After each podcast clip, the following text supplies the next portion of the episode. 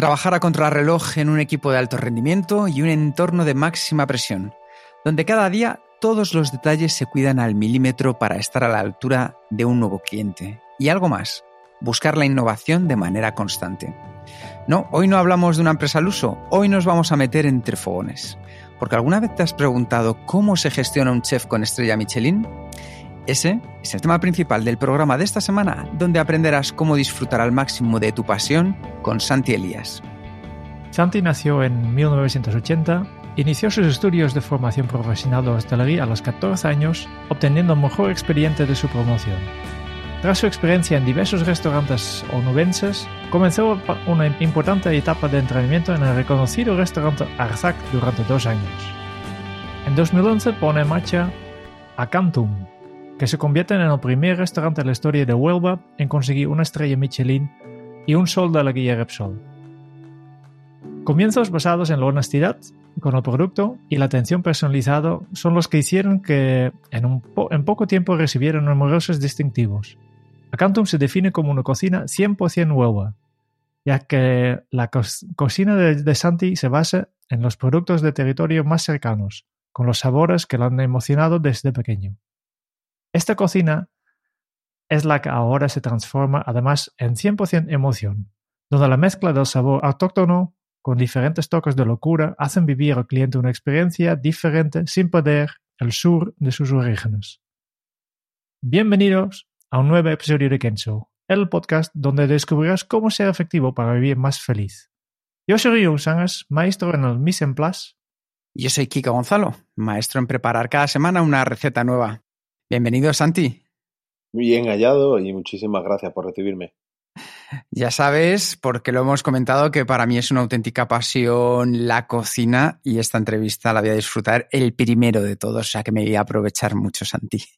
Pues el placer es mutuo, porque yo sigo bastante y más de un día eh, estoy saliendo de la ducha y estáis los dos conmigo, pero espero que no ruboricéis un poco. No, no, compartimos todos los espacios que haga falta, Santi. Como siempre, un poco es ponernos en contexto y yo sé que tú y yo compartimos algo más porque ¿dónde viene tu pasión, el comienzo de esa pasión por la cocina? ¿Cómo recuerdas tu primer contacto con las manos en la masa? Pues mi primer contacto fue con 12 años. Eh, yo fui bastante prematuro, fue en, una panadería, pastelería de Madrid de un familiar lejano. Y bueno, mi madre no sabía qué hacer conmigo, yo no era un estudiante llamativo por nota. Y mm, realmente, bueno, me mandó un poco como, no sé qué hacer contigo, ¿no? Vete en vacaciones para Madrid y me dejas en paz una semana.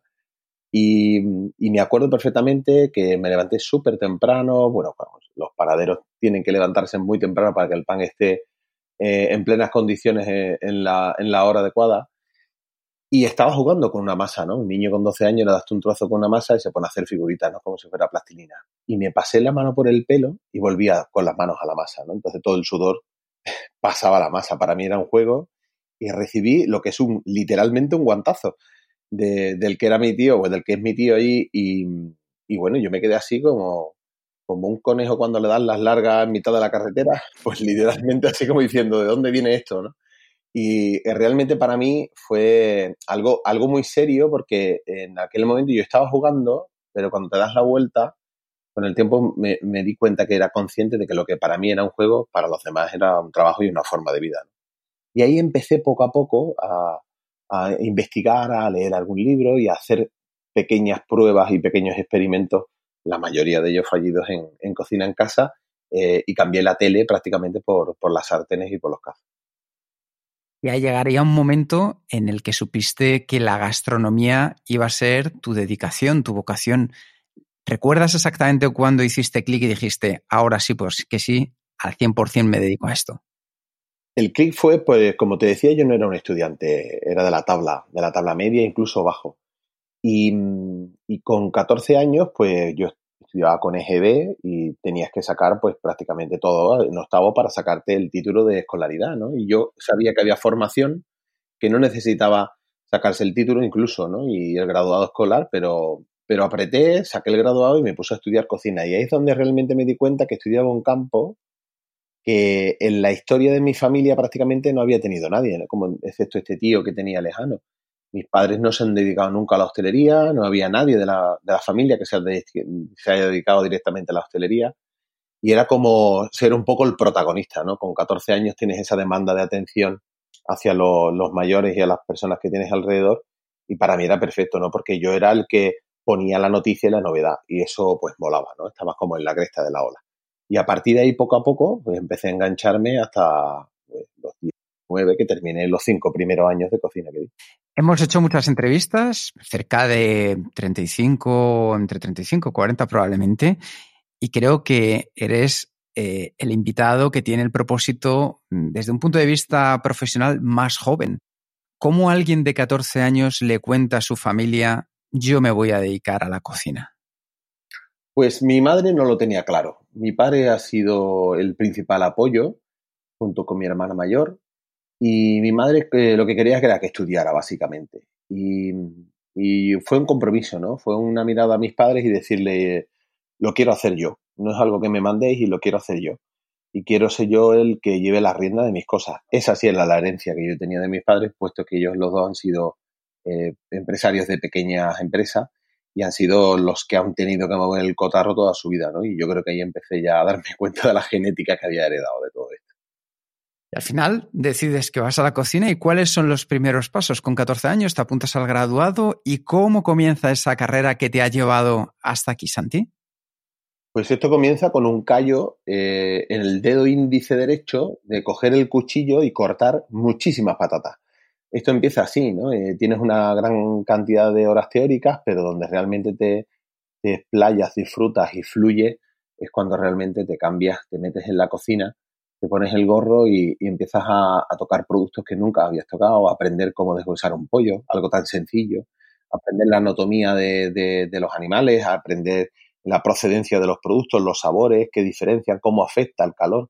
Y esto era todo progresivo, ¿no? Y al final de todo, eh, eh, esta profesión tiene una grandísima recompensa, es que cuando cocinas hay alguien que lo va a disfrutar. Eh, ya seas tú propio o, un cliente o tu familia o un amigo.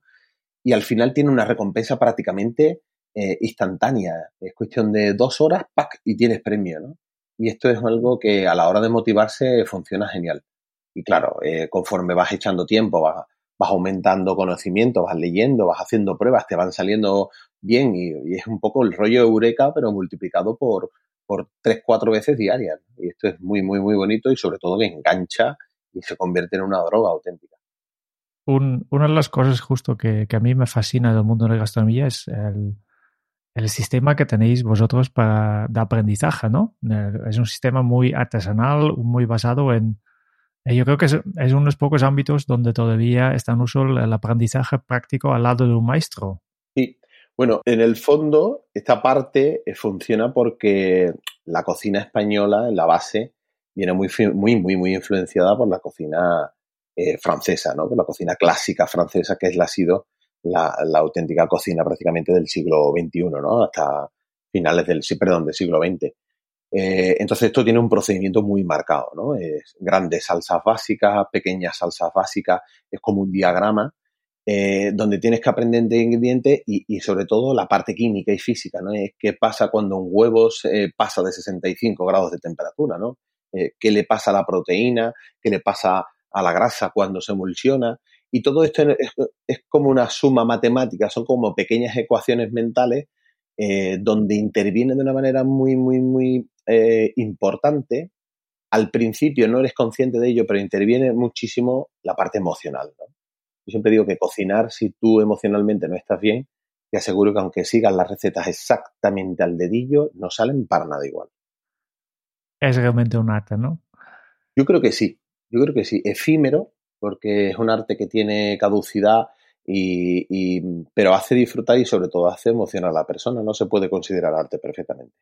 ¿Y que tú crees que, que esta forma de educar al lado de un maestro mm, también puedes aplicar a otros ámbitos de, tu vida o simplemente ha sido esto de, cocinar y el resto has, ido aprendiendo de forma tradicional? Bueno, al final, eh, como todo en la vida, tienes tus, tus héroes, ¿no? Tienes tú, las personas en las que fijas eh, tu atención y trazas como una mirada y una, en el tiempo, ¿no? Una trayectoria. Y son personas que, que te llegan a eso, te llegan, como digo yo, te llegan a la patata, te emocionan y que realmente te motivan a seguir investigando, ¿no? Cuando entiendes sobre todo esa filosofía tan peculiar que tiene cada, cada maestro, ¿no? Yo he tenido varios maestros, varios profesores de cocina eh, y además he tenido pues la, grandísima suerte de estar con Juan María Arza, que, es, es un niño, piensa como un niño a la hora de cocinar. Y claro, la libertad, eh, esa facilidad de expresión a la hora de poder transmitir con los ingredientes, de poder saber mezclar en boca y tener una cabeza prodigiosa, eh, te hace ver campos que, pues, que, que, no se leen en un libro, ¿no? que tienes que de alguna manera empatizar con esa persona y saber aprender a leer sus, sus propios movimientos. ¿Y, te ha enseñado a pensar como un niño? Yo sigo pensando, yo me siento muchas veces un niño. De hecho, eh, yo voy a cumplir casi, bueno, los 40 los cumplo a mitad del año que viene, eh, pero, pero me dicen muchas veces que tú siempre has parecido más joven de lo que eres, ¿no? Y yo me comporto, me gusta muchísimo el humor, me gusta contar eh, chistes, me gusta que, la gente sea muy feliz, porque para mí es el, ingrediente mágico, ¿no? Esa felicidad que precede incluso al amor. es la parte eh, yo diría imprescindible para poder cocinar y para poder también eh, disfrutar de lo que haces y poder vivir, que, que, ahora con el tiempo uno se da cuenta que no solo, no solo de cocina vive el hombre. Y después de, pelar muchas patatas y de, aprender mucho de, tus maestros, al final surgió ese momento en que decidiste montar tu propio restaurante. ¿Cómo surgió este plan? Pues hubo un impasse eh, prácticamente ajeno a mí, ¿no? Eh, yo trabajaba para una empresa eh, con, con, 30 años prácticamente recién cumplido. Era la primera vez que cogía vacaciones pagadas. Y dirás tú, ¿y esto cómo es? no? Porque normalmente en hostelería cuando empiezas, eh, y sobre todo cuando no estás en unos sitios muy, muy establecidos en grandes capitales, pues al final trabajas mucho en la temporada, ¿no? Empiezas a trabajar en febrero, Semana Santa, todo el verano, y cuando llega octubre se va el, turismo y, te quedas en el paro durante X tiempo, ¿no? Y era la primera vez y yo me podía ir eh, eh, de vacaciones y cuando volviera tenía mi sueldo ingresado dentro de, la cuenta. ¿no? Y para mí eso era pues algo digno de celebrar. ¿Y qué hice? Pues me saqué el carnet de moto, em, me fui de viaje por toda España solo con la moto, me comí en, creo que fueron 8 o 9 días, me comí 14 estrellas Michelin, visitando amigos, a cocineros y demás, haciéndome una ruta gastronómica eh, haciéndome 400 kilómetros por la mañana, llegaba, descansaba, cenaba en el sitio como un rey y al día siguiente me volvía a levantar y cogía la moto y me trasladaba a otro sitio. Pues saliendo prácticamente de, ese viaje, hice la vuelta a España, pues empecé por Salamanca, eh, me fui a, a, La Rioja, de La Rioja a San Sebastián, San Sebastián, Zaragoza, Valencia, y llegué a Andalucía y me recorrí Andalucía entera, ¿no? Desde Almería hasta, hasta Huelva. Y saliendo de Cádiz, del puerto de Santa María, del restaurante de Ángel León, en aquella época todavía no tenía ni estrella eh, en el restaurante, empecé a notar un dolor bastante acusado en la pierna, ¿no? Yo pensaba que era pues una semana entera en moto, durmiendo en camas de hoteles y demás, pues al final cansancio pues pasaría factura, ¿no? Y pues nada, más allá de la realidad, eh, estaba sufriendo un infarto. Y estaba sufriendo un infarto debido a un problema genético de tema de varices y de mala circulación eh, que me doy cuenta con el tiempo y me quedé pues los 28 días restantes de mis vacaciones, me quedé en el hospital pues con, un problema bastante serio, ¿no? Y fue a partir de ahí cuando te das cuenta de que, de que tu vida es finita, no infinita. Y cuando realmente das ese paso en la vida, em, te das cuenta de que tienes que hacer las cosas que realmente te hacen feliz. Y ahí es cuando, después de hacer muchísimos negocios en papel y haber hecho algún que otro conato, eh, doy el paso y en, febrero del, de 2011 eh, abro las puertas de Acanto.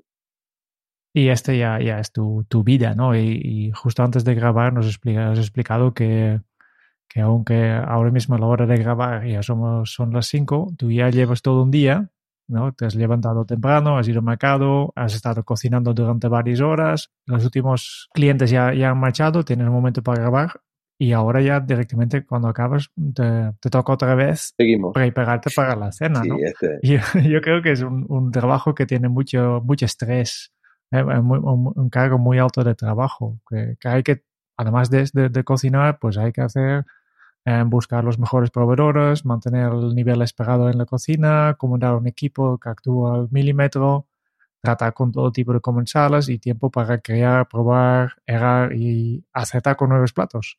Y por eso me gustaría saber cómo organizas tú el, día a día, que es tan complicado. Bueno, pues eh, tal y como tú lo has descrito, que lo has hecho muy bien, Jerome, eh, esta es una profesión que o la amas o no podéis seguir, y muchísimo menos a un ritmo fuerte, ¿no? Cuando digo un ritmo fuerte no solo hablo de nivel de calidad, sino también de cantidad, eh, se juntan muchísimas cosas. Yo siempre pienso que eh, la dificultad de una empresa de servicio eh, la mezclas con la dificultad de una empresa de venta de producto y además le echas por encima un poquito de que el producto es perecedero y que si hoy la lubina está en un 10, mañana no va a estar en un 10.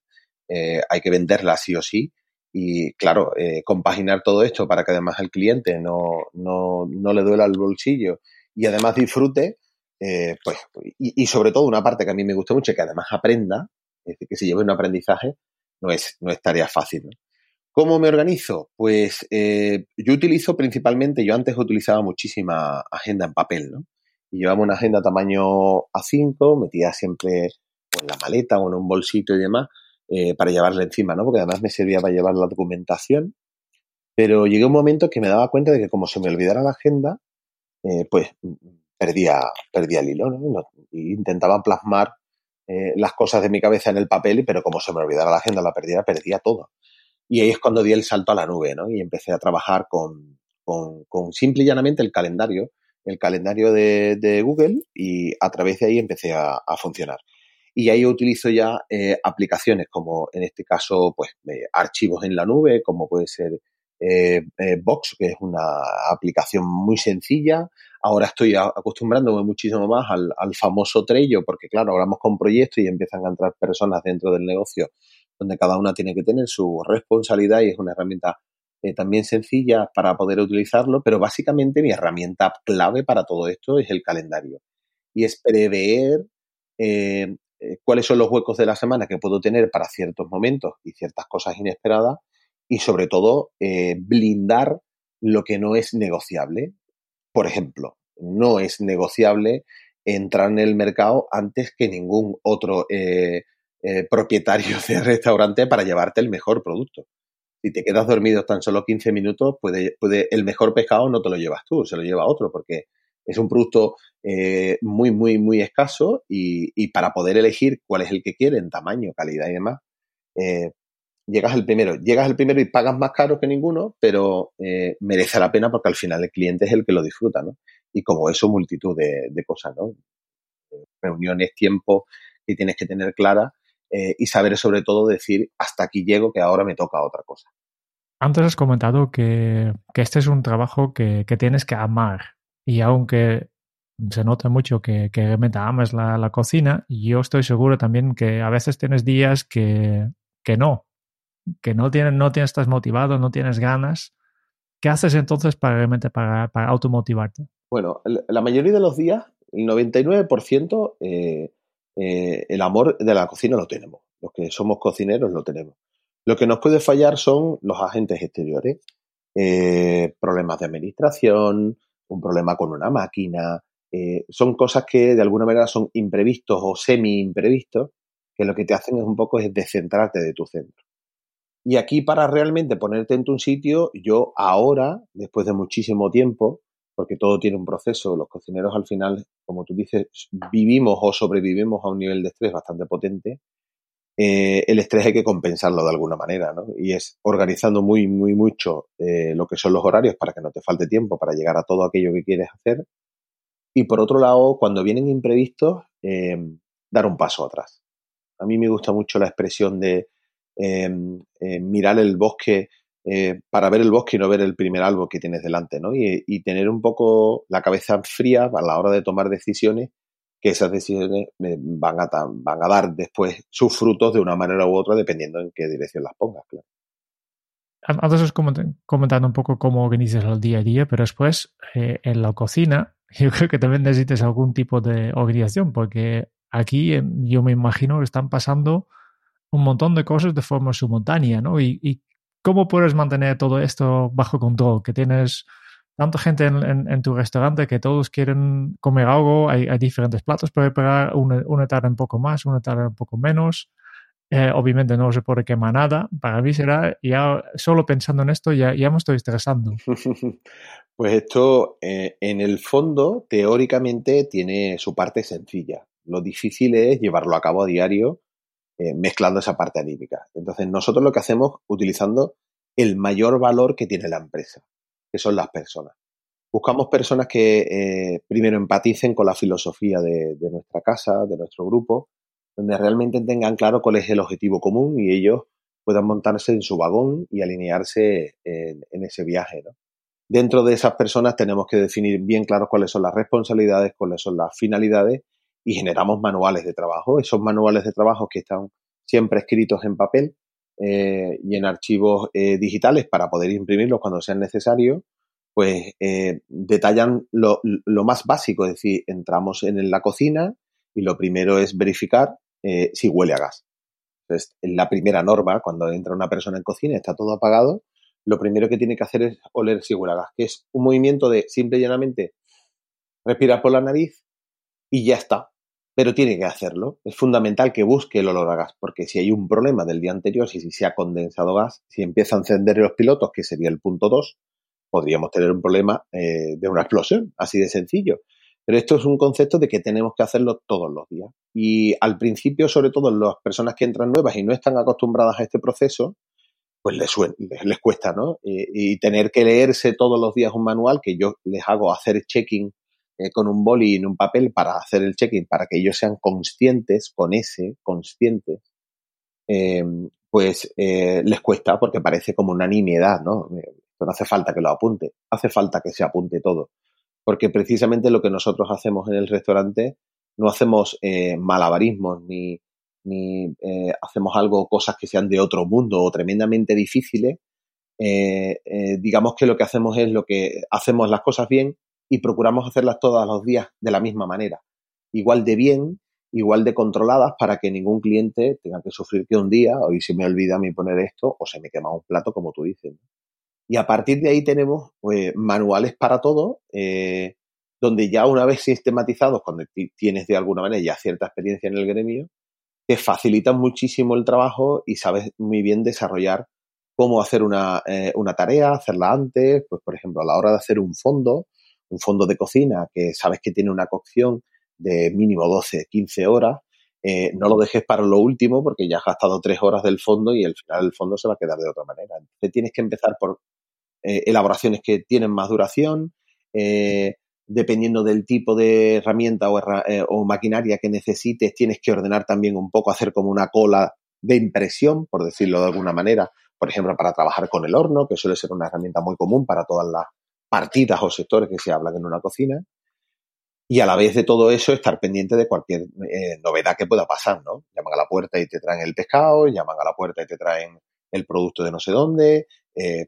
pueden pasar miles de cosas, ¿no? Y hay que estar siempre un poco con un, con un eustrés más que un estrés eh, en tensión. Nosotros le llamamos mm, apretar el culo, literalmente, que es la forma más... Nosotros somos muy campechanos a la hora de trabajar y bueno, la mayoría de los cocineros somos así porque intentamos no tener que, eh, siempre dentro, dentro del respeto, no tener que estar midiendo tanto las palabras para hablar de una forma tan increíblemente adecuada, sino expresarnos mucho más emocional y de esa manera salen pues a veces tacos, a veces expresiones como un poco incluso hasta sexuales, ¿no? Yo siempre, muchas veces digo que cuando un plato a mí me gusta, eh, a mí me pone cachondo, ¿no? Y eso es una forma muy fácil de hacerle entender a la otra persona de que esto no está bueno, ¿no? Sino son uno, dos o tres niveles más.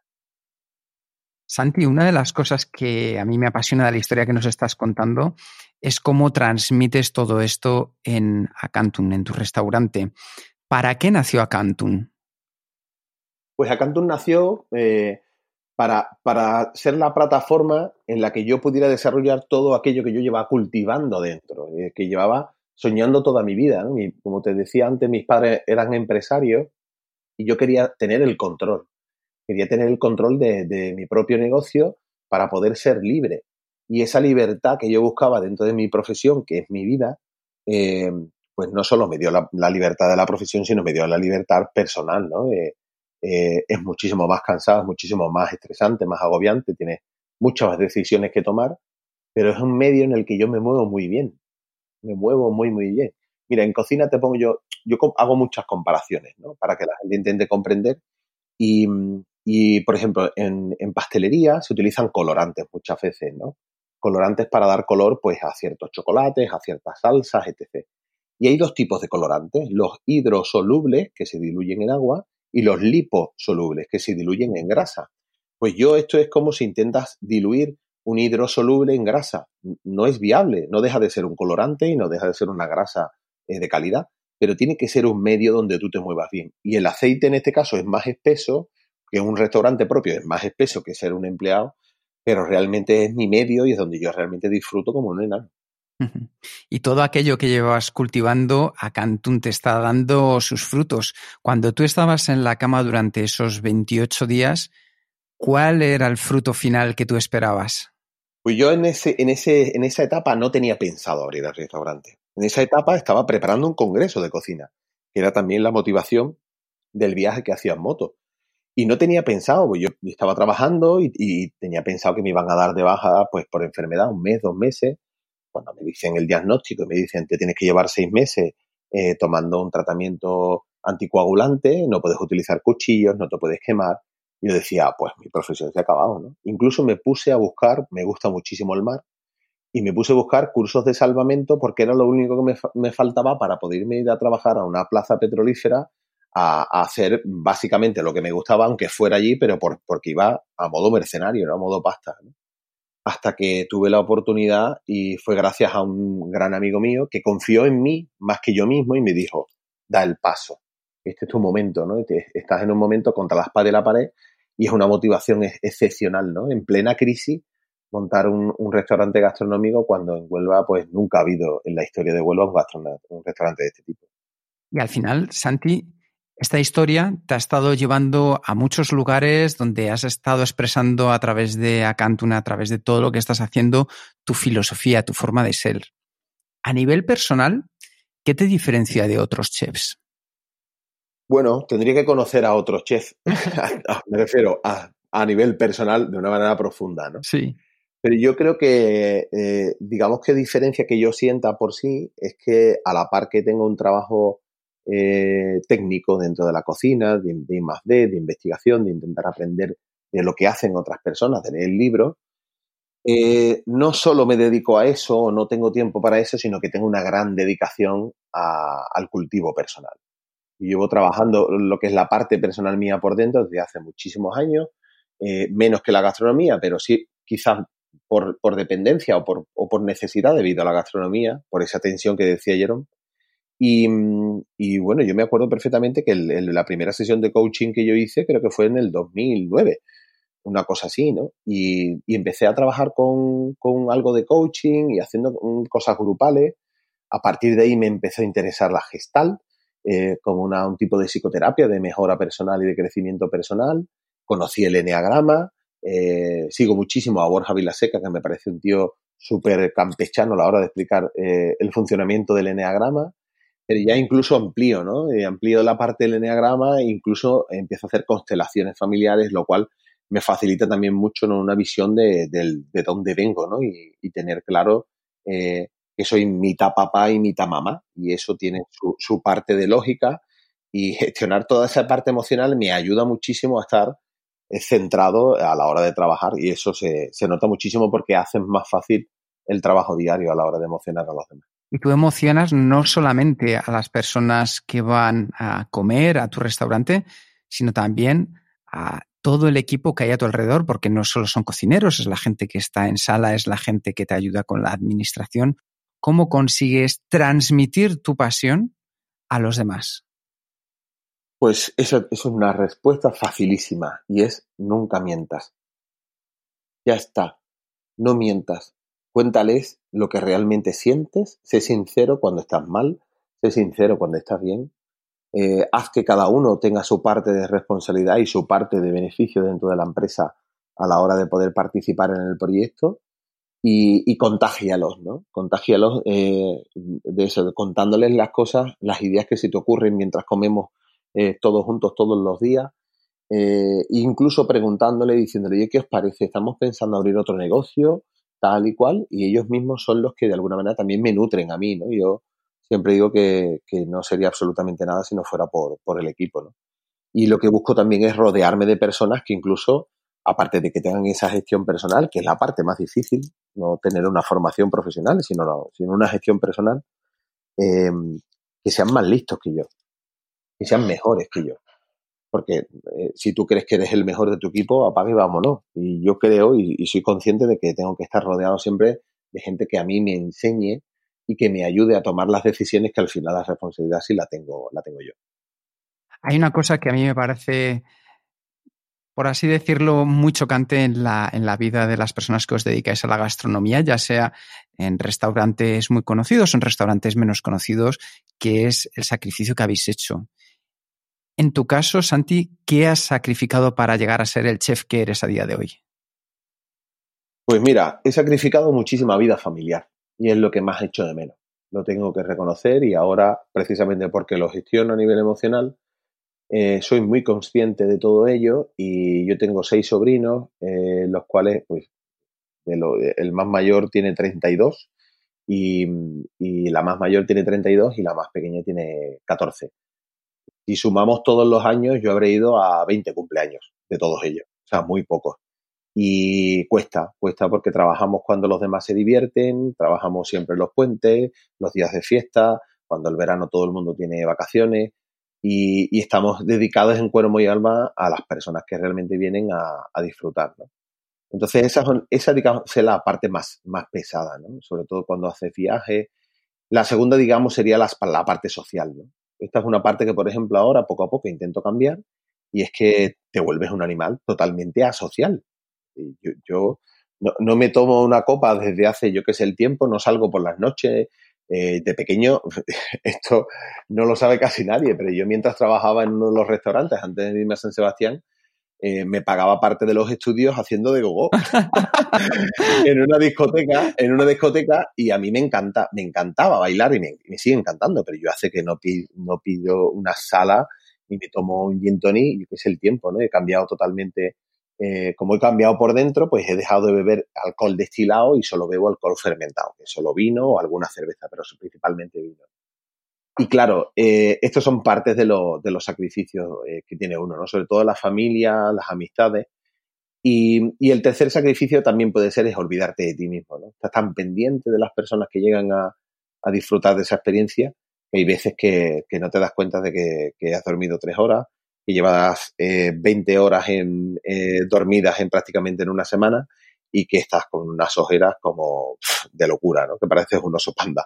Entonces, eh, la idea de todo esto es intentar recuperar ahora cuando uno ya tiene ese nivel de conciencia y poco a poco irle dando la vuelta a la tortilla y empezar a eh, tener más porcentaje de tiempo para uno mismo eh, y sobre todo de calidad. una cosa que me, que me he fijado cuando estaba mirando la página de, tu restaurante Acantum es que habláis de, de la cocina consciente. Consciente. Consciente. Con ese, con ese. A ti te cuento un poco, Llorón, pero yo se ha entendido. ¿Qué es, ¿Qué es, esto de la cocina consciente? Pues mira, esto eh, es parte del trabajo personal que yo intento hacer conmigo y que, hace, y que hago con, todo, con todas las personas que trabajan dentro del grupo. Y ser consciente, eh, básicamente podríamos definirlo como eh, estar pensando que lo que haces es lo que estás haciendo. no intentar podemos hacer varias cosas a la vez. De hecho, los cocineros estamos hechos de otra pasta porque estamos muy acostumbrados a tener eh, el multitask o el multitarea metido dentro de la cabeza. Y mientras estamos salteando un plato, estamos montando otro, tenemos la freidora funcionando, el horno está pitando, nos están pidiendo comandas y, eh, hay que estar preparando tres cosas más. Pero ser consciente es tener eh, un poco la cabeza donde la tienes, ¿no? Y, sentir qué es lo que están sintiendo en ese momento. Eh, y, es una parte fundamental porque te hace eh, fluir de una manera muy importante que nosotros en cocina decimos que es cuando bailamos, ¿no? Porque nos movemos muy rápido dentro de la cocina y cuando hay dos, tres personas es fácilmente chocar unos con otros, ¿no? Y cuando bailas eh, tienes ese momento, ¿no? Sabes cuando la otra persona se va a mover a la izquierda y tú vas a entrar en el sitio donde está esa persona.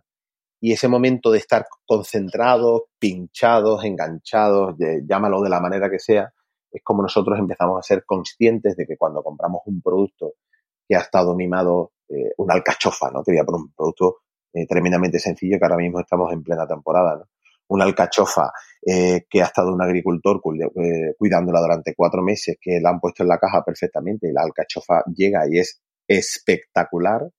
Eh, si tú te pones a pensar en ese momento, que yo mañana tengo que ir a comprar los regalos de Navidad, que no sé qué, o tengo que ir a ver a, un amigo, a tomarme un café que tiene un problema, y cuando te das cuenta, le has quitado tres hojas más a la alcachofa y te cargas el producto. Entonces, ese concepto de, estar presente eh, es lo que yo le llamo la, la cocina con conciencia. Es decir, de estar realmente hablando de lo, que, de lo que realmente estás haciendo, contando la verdad. Y esta es la parte clave, es la verdad, ¿no? Porque en gastronomía eh, muchos cocineros te contarán la película de siempre de somos eh, un producto excepcional, un poco también lo que decimos nosotros, ¿no? no, no creo que nosotros ofrezcamos ninguna novedad, pero hay muchas veces que se haga gato por liebre y hay muchos clientes que no lo saben y esto es así, es, eh, si quisieran o, el que quiere puede engañar al cliente perfectamente. Y, yo te puedo decir que este solomillo que te estoy poniendo es ibérico de bellota 100% y puede no ser de bellota y el cliente no darse cuenta porque se tape con una salsa o porque se haga de una elaboración.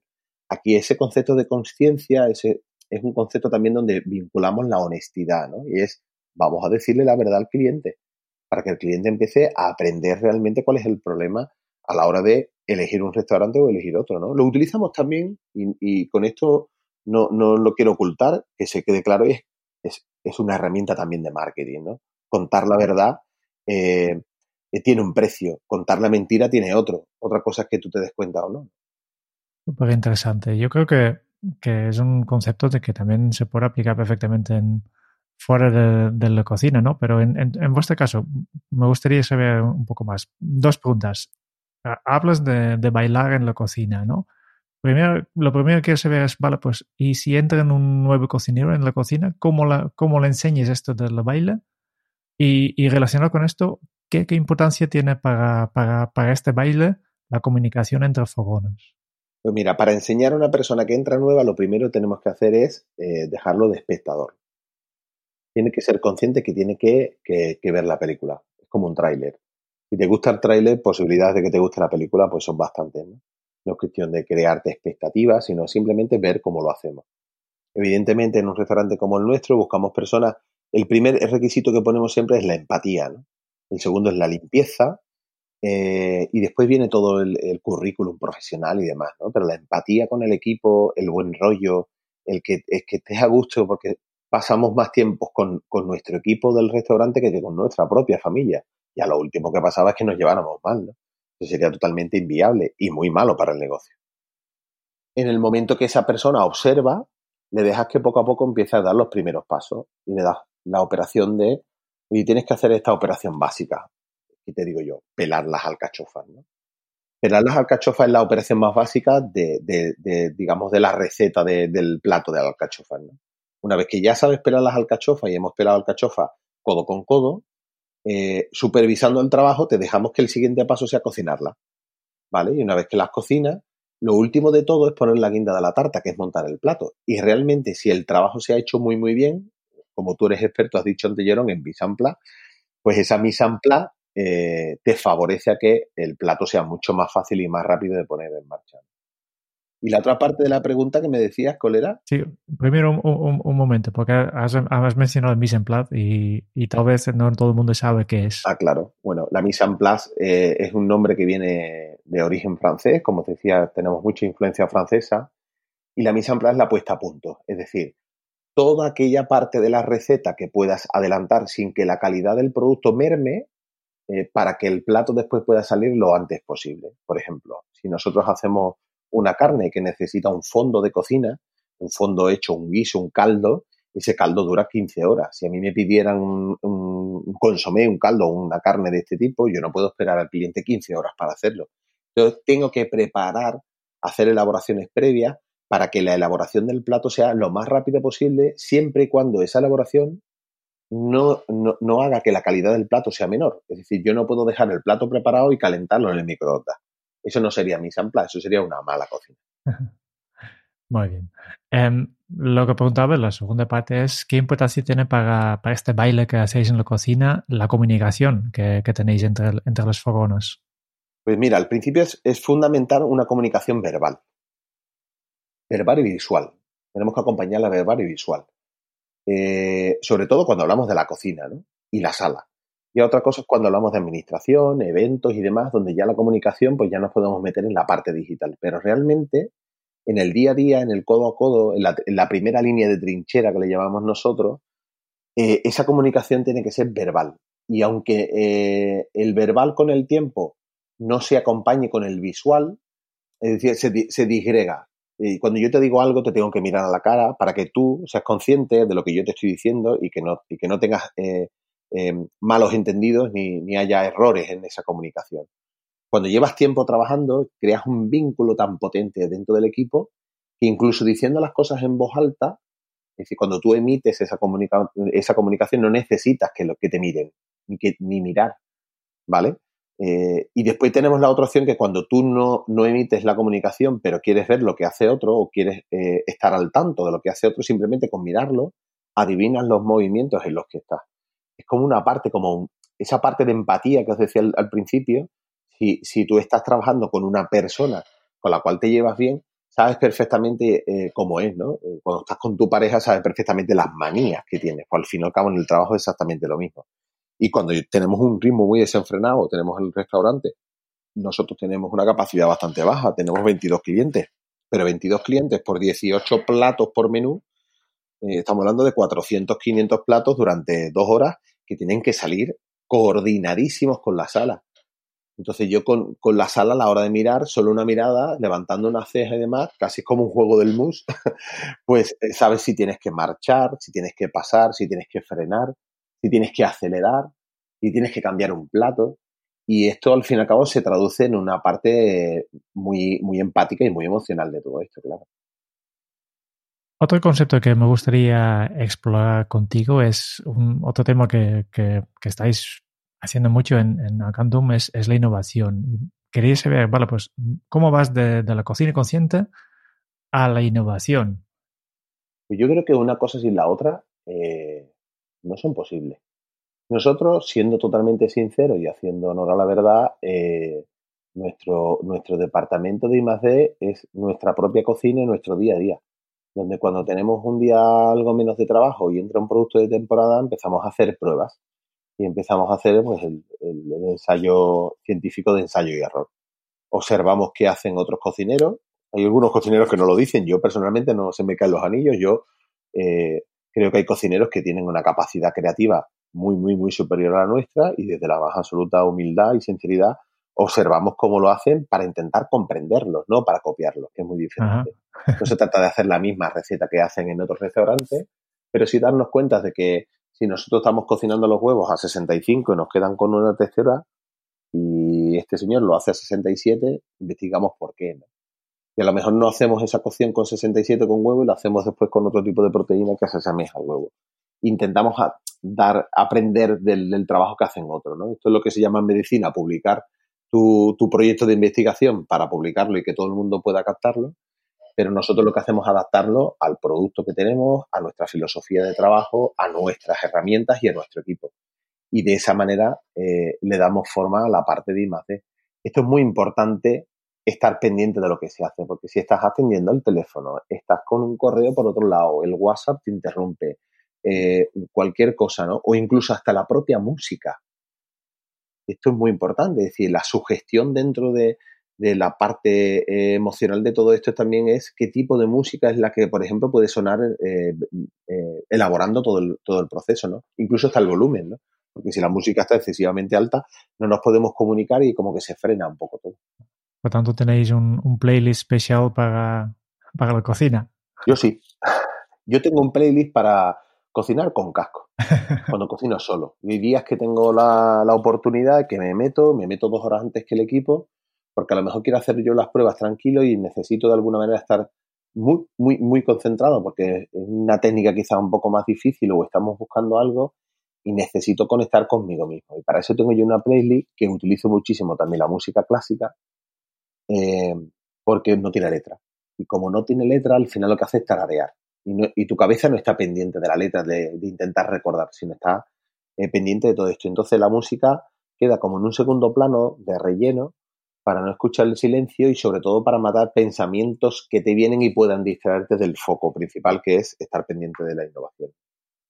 hablando más de la, innovación, ¿no? Obviamente puedes innovar, puedes crear cosas nuevas, pero al final también tendrás que compaginarlo con un poco más los usos y costumbres gastronómicas más tradicionales. ¿Cómo consigues esto? Que, no deformes un plato demasiado para que ya no, y la gente ya no se reconoce. Pues mira, yo hasta el 2014 decíamos, teníamos una norma de no podemos evolucionar más de un 20% al año, puesto que nuestro cliente, eh, eh, su foco no está en el restaurante y no va a evolucionar más de un 20%. Y si desconectamos o, sacamos los pies del tiesto, al final el cliente eh, nos, va, nos va a dejar de entender.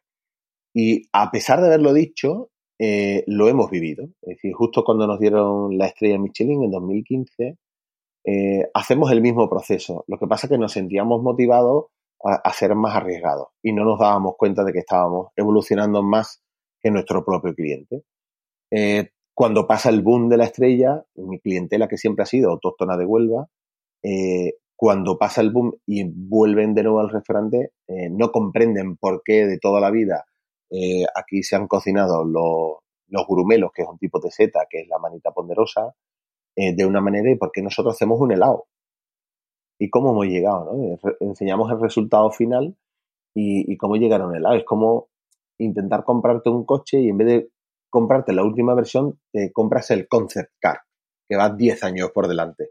Y de esa manera, claro, el cliente está un poco como entre flipar y no flipar.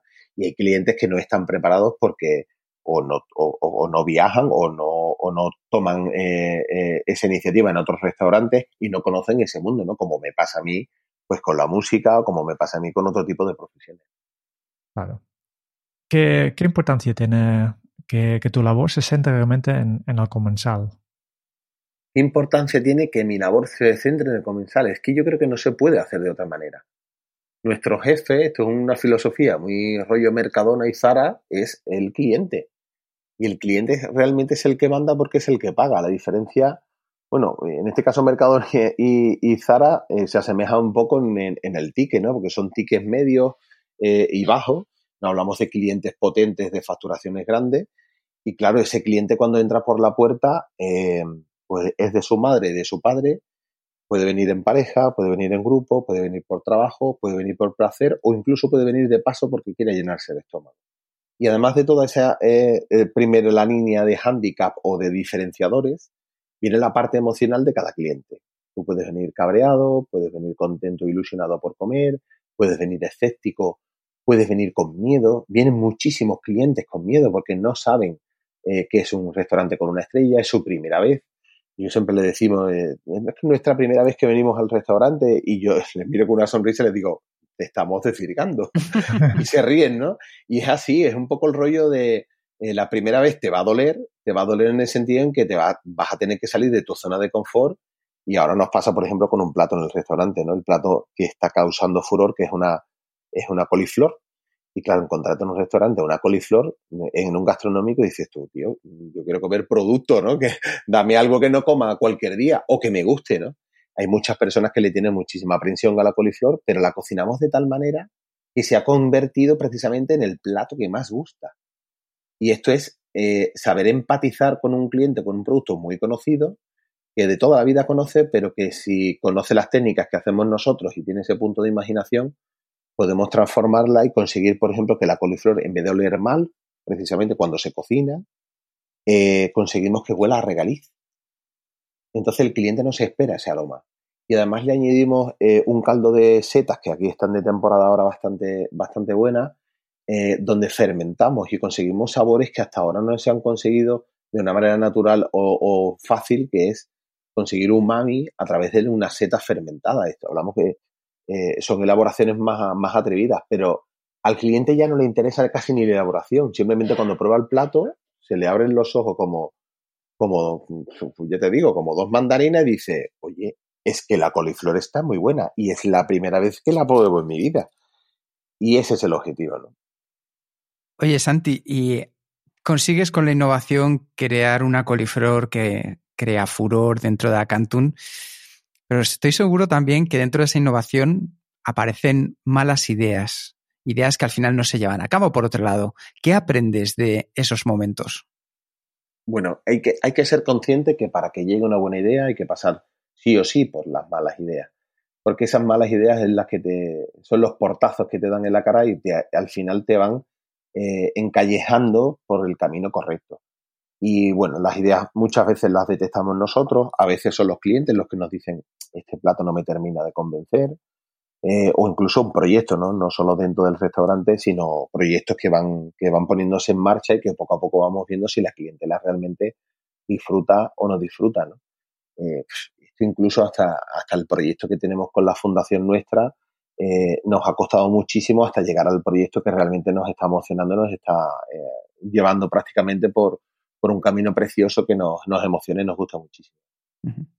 Es una cosa apasionante porque todo lo que nos has dicho al final llega a un punto, a una meta, entre otras, que es que habéis renovado por quinto año consecutivo la estrella Michelin. Para el equipo humano que hay detrás de Acantum, ¿qué significa conseguir mantener por quinto año consecutivo la estrella? Pues significa que estamos haciendo las cosas como queremos nosotros y que a los señores de la guía les gusta, nada más. Eh, aquí podríamos hablar de orgullo, que como el, como rey, ¿no? Orgullo y satisfacción para todo el equipo, por supuesto, ¿no? Al fin y al cabo es, es, es un acicate para todo esto. Pero tenemos que ser conscientes, y yo lo digo muchas veces, que nuestro objetivo no es tener una, dos, tres o veinticuatro estrellas Michelin. Esos son premios que van apareciendo en el camino. Nuestro objetivo es que el cliente cuando se vaya por la puerta se vaya de un estado de ánimo muchísimo mejor del que vino. Y esta es, esta es la filosofía que centra. ¿no? Podemos conseguirlo de muchas maneras, pero intentamos aplicar nuestra filosofía, ¿no? que es ser conscientes, que es contar la verdad, que es ser empáticos con el cliente, entender, ser, ser normales, es una palabra que está totalmente infravalorada, en el sentido en que eh, nos parece que todo esto es como muy Em, eh, ¿cómo se dice? Como, como muy novedoso, ¿no? Es como muy cool. Pero al final nos gusta que la gente eh, disfrute, acercarnos, preguntarle, cuando ya ha venido dos, tres veces, preguntarle por la familia y que sea un, sitio donde el cliente realmente se encuentre bien. Y también tener incluso una, una, respuesta doble, ¿no? Con nuestra responsabilidad social corporativa, eh, también tener una devolución de todo el valor y el cariño que recibimos por nuestra clientela. Sí, justamente para todos aquellos que nos estén escuchando, si esta vida nos parece estresante la que tienes en tu día a día, Santi, todavía sacas tiempo, sacas energía, sacas concentración para ser prolífico con nuevos retos que siempre tienes en mente. Y uno de ellos, como estabas comentando ahora, es la Fundación Prenauta y la iniciativa Los niños se comen el futuro. ¿Qué te llevó a ello y qué vas a conseguir con estas nuevas propuestas que tienes entre manos? Pues mira, inicialmente eh, hablando de ensayo y error, nuestra idea era hacer una escuela de hostelería. Queríamos hacer una fundación que se encargara de gestionar una formación de alta calidad y de alto rendimiento, porque eh, detectamos hace bastante, bastante tiempo que la cantidad de profesionales ah, de, gran nivel, no por, no por el sitio donde trabajen, sino por, la, por esa conexión de empatía y de gestión personal, era muy baja, ¿no? Y nos, nos, nos costaba muchísimo encontrar personal, y nos cuesta mucho encontrar personal adecuado para el equipo. Y eso se fue desarrollando de tal manera y nos dimos cuenta que la fundación, eh, eh, cambiar la sociedad a personas que ya tienen más de 20 años es tremendamente difícil, porque ya han generado hábitos, porque ya tienen una filosofía, una forma de pensar, eh, ya están anclados en un modus vivendi y dijimos, bueno, pues en vez de intentar cazar eh, palomas con una escopeta de plomillo, vamos a intentar eh, matar moscas a cañonazos, ¿no? Y, va, y en este caso, pero cañonazos de todas, todas. Y dijimos, vamos a ir al germen del problema. Y el germen del problema es cómo comen los niños, cómo se educa en alimentación a los niños. Y nos dimos cuenta que había un nicho precioso donde podíamos evolucionar de una manera muy positiva y hacerlo a muy largo plazo. Y hay que decir que en el momento que tomé la decisión de hacerlo así, eh, lo primero que se me vino a la cabeza fue McDonald's, pero no de forma negativa, sino de forma positiva. Y esto lo vais a entender perfectamente, creo yo, eh, porque vosotros tenéis una edad donde habéis vivido el, eh, concepto McDonald's pues, con, una figura o una especie de muñequito que es Ronald McDonald, ¿no? Ronald McDonald no era ni más ni menos que el payaso de McDonald's, porque McDonald's se consideraba un restaurante donde tú podías ir con tu familia y el atractivo para tus, tus hijos era eh, la felicidad que aportaba el payaso. Si yo os dijera ahora mismo de qué color son el logotipo de McDonald's, ¿cuáles colores me dividíais? Amarillo y rojo. Amarillo y rojo. Pues McDonald's en España hace ya 12 años que es amarillo y verde, no es amarillo y rojo. McDonald's hace un seguimiento muy potente de cómo va a evolucionar la gastronomía con el tiempo. Y lo que antes antiguamente era un restaurante para que los niños fueran a jugar, eh, ahora es un restaurante donde tiene un gimnasio, que es el Ronald Gym, para que el niño eh, esté relacionando con el deporte y una comida sana, a pesar de que la comida que esté comiendo en el McDonald's, eh, no es que no sea sana, pero no es, no es beneficiosa para una alimentación saludable, vamos a decirlo así. Entonces, claro, eh, fijándome en esa trayectoria, dijimos, ¿por qué no enseñamos ahora, al igual que McDonald's, para los que los consumidores dentro de 20 años sean conscientes de qué es lo que comen? Nosotros no queremos obligar a nadie a que coma una cosa u otra. El mercado es libre y no, y no queremos ni quitar el concepto ultraprocesado, ni hamburguesa, ni nada de esto. Lo que queremos es que cuando el niño, por ejemplo, eh, compre un gazpacho que esté fabricado ya, sea consciente de que ese gazpacho se ha hecho de una manera y que él sepa hacer un gazpacho y que después elija si quiere hacer el propio gazpacho él o lo quiere comprar terminado. Ese es el concepto conciencia, que tú seas el, el auténtico decisor de la compra y que no sean las grandes marcas a través de la publicidad y demás los que te empujen dentro de la inconsciencia a la hora de comprar. Tú imagínate si a ti de pequeño te hubieran enseñado eh, en el colegio eh, hacer los guisos populares de tu zona, de tu tierra, a prepararte una ensalada, a hacer tu propia pizza, aunque sea un plato externo de España, eh, o hacer, eh, pues no sé, una pastelería sana, ¿no? En casa, ¿no? Una bollería con una fermentación y tal y cual. Cuando tú eres mayor, cuando tú tienes esa cuna de gastronomía, te es más difícil entrar en la trampa de, pues me como un bollo de chocolate de bollería industrial o compro una cocina preelaborada a no ser que tú en este caso seas consciente de, bueno, pues no me da tiempo a hacer el gazpacho y lo compro, me parece genial, pero que tú seas consciente que el mejor gazpacho que tú puedes hacerlo, pues haces tú, no es el que vas a comprar se note mucho tu entusiasmo para, todos los temas que, estás trabajando y, seguramente puedes hablar una hora más, pero también queremos respetar tu tiempo y el tiempo de nuestros oyentes. Y por tanto, antes de, pasar al cuestionario, Kenzo, solo me queda una última pregunta. Es si tú tienes alguna pregunta final, siguiente paso, sugerencia o un mensaje para los oyentes de, del podcast de Kenzo.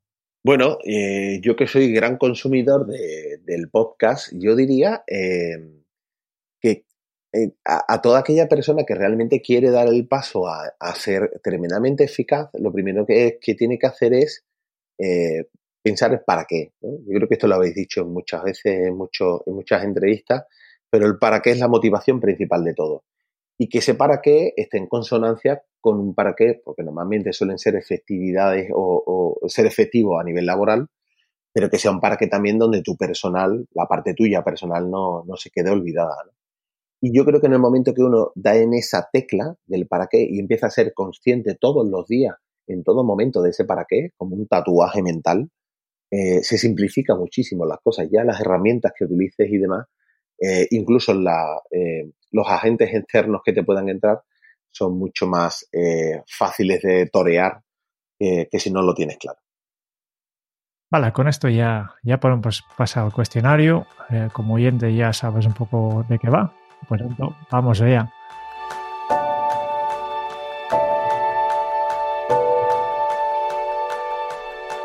¿Cuál es tu lema? Bueno, yo no sé si un lema, pero yo tengo una frase que siempre digo que si algún día escribo un libro, que no será de receta, será de filosofía y cocina, eh, se llamará eh, como esta frase que a mí me gusta mucho y además me funciona siempre, que es antes de hacer una tortilla hay que aprender a cascar los huevos. Y esta incluso también podría ser la respuesta a la, siguiente pregunta, que es ¿cómo se titularía tu biografía? Bueno, mi biografía, sí, yo creo que sí, que se podría titular de esa manera porque es un título que, me define muchísimo, ¿no? No sé, creo que sería la fórmula, ¿no? Yo creo que ahí, coincidiríamos la misma respuesta al lado. Vale. Y continuando hablando de libros, ¿cuál es el libro que más has regalado? Pues eh, tengo uno que es el último que más he regalado, que es de una autora de Málaga, eh, eh, que se llama Laura Chica, se llama 365 días contigo, citas contigo, que tiene como pequeños textos de, autoestima y demás. Ese es el que más he regalado últimamente, pero el que más he comprado y que no solo he regalado, sino que me han robado mucho en el restaurante, porque nosotros presentamos la cuenta dentro de un libro, se llama Confesiones de un Chef, de Anthony Bourdain. Ah. Puedo haber comprado fácil, fácil, fácil más de 100 unidades. Vaya. ¿A quién te gustaría o te hubiera gustado conocer? Pues yo te diría que a Jesús de Nazaret. Pero como sé que hay algunos que lo han respondido igual, eh, voy a cambiar un poco la historia y eh, creo que a Mancio Ortega. Ah. Cambia mucho, ¿eh? Uno de sí. Pero eh, claro, aquí está lo personal y lo profesional. ¿Cuál es tu posesión más preciada? Uf, como posesión.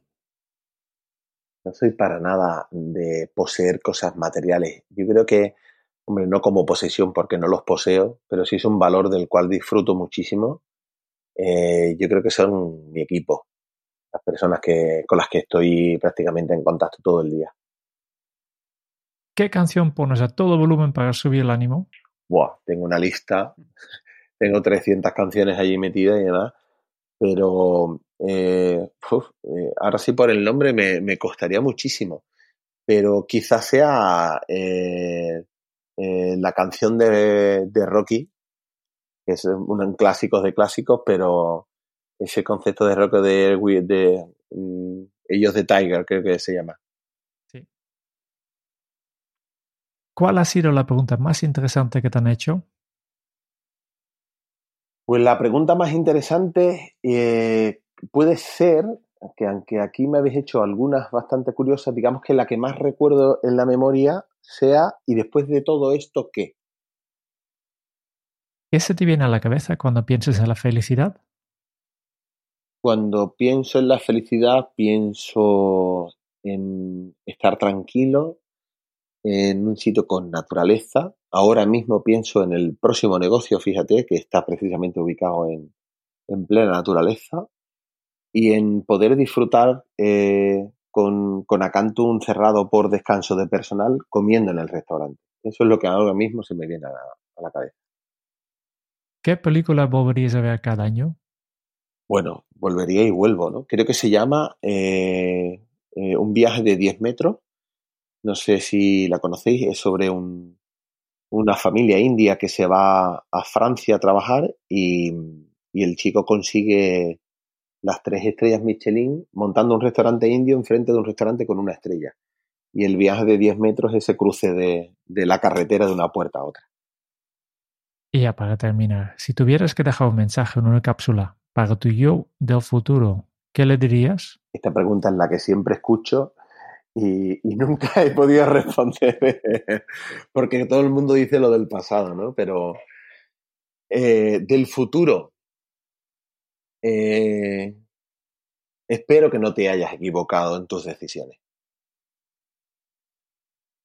Muy bien, vale. Y como también eres oyente de este podcast, ya sabes que viene ahora. Eh, vamos a leer nuestras notas de, de esta conversación. La historia de Santi es la de un niño de 12 años jugando con la masa y jugando con un guantazo que le llevó del juego a la seriedad, a un trabajo y a una forma de vida. Y joven, a los 14 años, con una mirada de compromiso, transmitió a todo el mundo que él iba a llevar las riendas de su vida hacia una profesión. Una profesión con la grandísima recompensa instantánea del que alguien lo va a disfrutar. Y para ella un solo camino, amarla de corazón. En un viaje vital y gastronómico, comiéndose 14 estrellas Michelin y disfrutando de un infarto saliendo del puerto de Santa María, 28 días en el hospital le dieron para dar el paso a hacer aquello que realmente le hacía feliz. Y su nombre es Acantum, su plataforma para llevar a cabo todos aquellos esperanzas, todos aquellos sueños que llevaba cultivando. Un medio en el que su valor son las personas cada paso, cada producto, cada persona, cada experiencia mezclada con respeto, responsabilidad y esfuerzo. Eso es Acantum. Un restaurante donde hemos visto que se baila en la cocina, donde se empatiza entre sus componentes, donde se crea un vínculo tan potente que uno es capaz de adivinar los movimientos de sus compañeros. Es cocina consciente. Estar centrado en lo que estás haciendo y sentir lo que los demás están sintiendo. Y así puedes fluir y bailar entre fogones. Es el lugar donde el cliente se va con un estado de ánimo mejor que aquel que ha traído. ¿Y qué diferencia, Santi? La diferencia que encontrarás un callo en el índice de derecho del trabajo duro, una mentalidad de niño que se cuestiona todo para hacer pequeñas pruebas, experimentar y dejarse sorprender. Es el primero en el mercado para ser el primero en calidad. Es olvidarse de sí mismo y ser consciente de todo aquello a lo que se ha renunciado para ponerlo en valor. Es una cabeza fría para ver el bosque y mantenerse fiel al amor a la cocina. Y es rodearse de personas mejores que él, a las que nunca mentir y ser siempre sincero. Y aún más allá, Santi es honestidad, es gastronomía.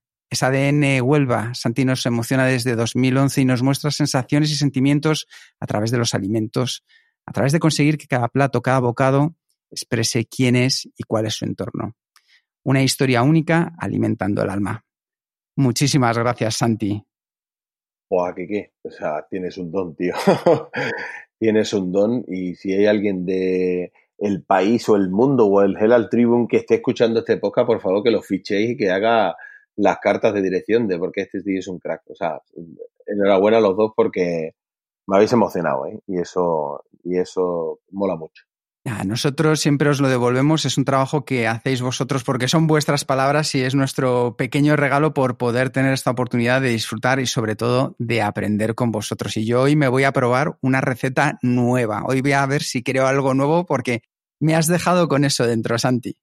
Muy bien, pues me alegro mucho y que poco a poco vayamos abriendo los campos de la, de la efectividad dentro de la cocina, a ver qué encontramos por ahí. Seguro que muchas cosas buenas.